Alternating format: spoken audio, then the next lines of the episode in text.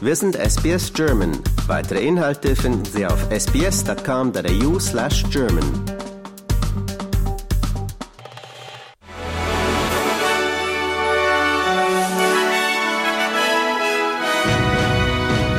Sie hören den SBS German Newsflash an diesem Montag, dem 18. Dezember. Mein Name ist Adrian Plitzko. Der Norden Queenslands wird nach Sturm und Regen von schweren Überflutungen heimgesucht. Einige Gebiete verzeichneten Regenmengen von über einem Meter. Besonders betroffen ist die Stadt Cairns, die aufgrund überfluteter Straßen von der Umwelt abgeschnitten ist. Der Flughafen wurde geschlossen. Tausende Haushalte sind ohne Strom.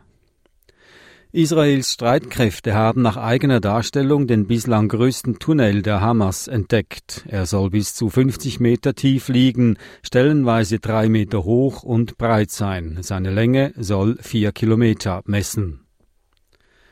Nordkorea hat erneut eine atomwaffenfähige Rakete von langer Reichweite in Richtung Meer abgefeuert. Nach Einschätzung Japans könne es sich um eine Interkontinentalrakete gehandelt haben. Erst gestern hatte das Land eine ballistische Kurzstreckenrakete aus der Nähe der Hauptstadt Pyongyang gezündet.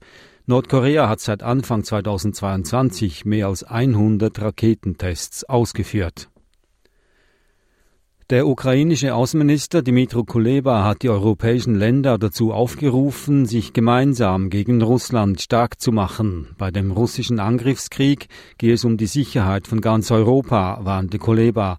Nach Einschätzungen von Militärexperten werde der russische Präsident Wladimir Putin nicht nachlassen, die Ukraine weiter anzugreifen. Russland fahre im kommenden Jahr seine Waffen- und Munitionsproduktion hoch. Die Ukraine müsse zusammen mit ihren Partnern die Produktion der Waffen ebenso erhöhen, sagte Kuleba weiter. In Deutschland hat erstmals ein Kandidat der AfD eine Oberbürgermeisterwahl gewonnen. Tim Lochner sicherte sich im sächsischen Pirna mit einem deutlichen Vorsprung den Sieg. Der AfD-Landesverband Sachsen war im Dezember vom Landesverfassungsschutz als gesichert rechtsextremistisch eingestuft worden.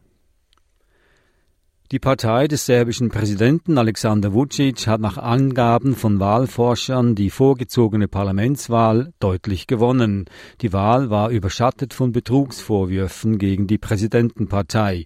Medien berichten von Autobussen, die Menschen aus dem serbischen Teil Bosnien-Herzegowinas zur Belgrader Arena brachten, wo sie an der Wahl teilgenommen haben sollen.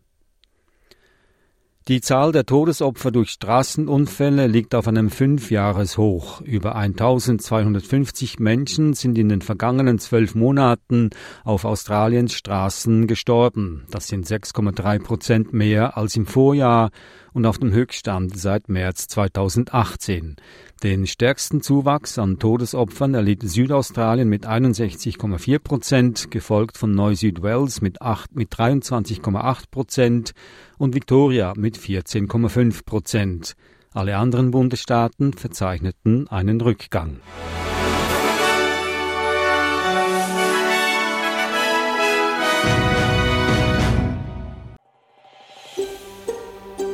Lust auf weitere Interviews und Geschichten?